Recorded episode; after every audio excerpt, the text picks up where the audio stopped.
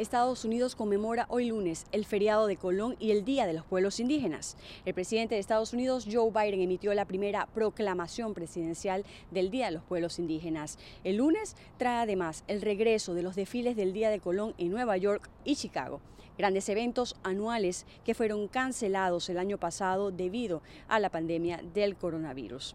Por otra parte, el gobierno de Estados Unidos calificó el domingo de francas y profesionales las conversaciones presenciales que sostuvieron funcionarios del Departamento de Estado de USAID y la comunidad de inteligencia de Estados Unidos con los talibanes el fin de semana en Doha, siendo las primeras desde la retirada estadounidense de Afganistán a finales de agosto.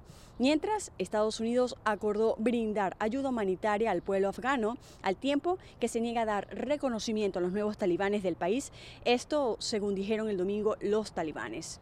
En otras informaciones, Estados Unidos y México alcanzaron un nuevo entendimiento con respecto a la seguridad de ambos países. El nuevo acuerdo bilateral prevé ajustar la estrategia contra el tráfico de armas y el crimen organizado. Las delegaciones de ambas naciones se reunieron en la capital mexicana, en donde se llevó a cabo el diálogo de seguridad de alto nivel. Tras el encuentro, el secretario de Estado Anthony Blinken consideró en rueda de prensa que el acuerdo marca un nuevo capítulo en la cooperación bilateral.